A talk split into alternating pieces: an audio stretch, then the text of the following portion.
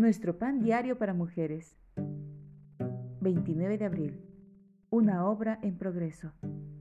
La lectura bíblica de hoy se encuentra en Juan, capítulo 15, versículos 9 al 17.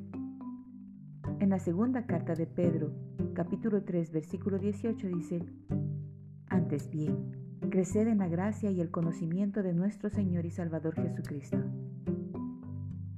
Pablo Casals era considerado el violonchelista más destacado de la primera mitad del siglo XX.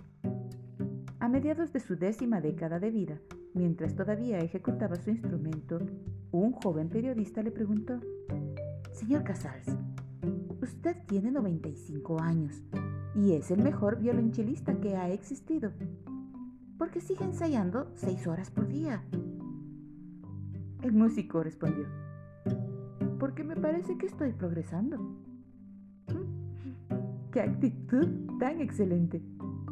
Como creyentes en Cristo, nunca deberíamos estar satisfechas pensando que hemos alcanzado algún autoproclamado pináculo de éxito espiritual, sino continuar creciendo en la gracia y el conocimiento de nuestro Señor y Salvador Jesucristo.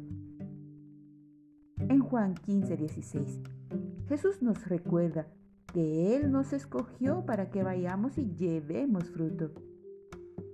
El resultado de un crecimiento saludable es seguir dando fruto espiritual durante toda la vida. Nuestro Señor promete, yo soy la vid, vosotros los pámpanos. El que permanece en mí y yo en él, éste lleva mucho fruto.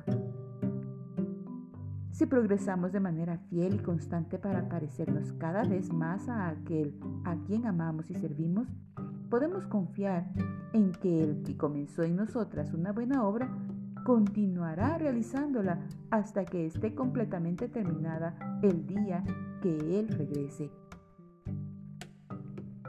Señor, sigue formándome a tu imagen la obra invisible de Dios en nuestro corazón produce fruto visible en nuestra vida.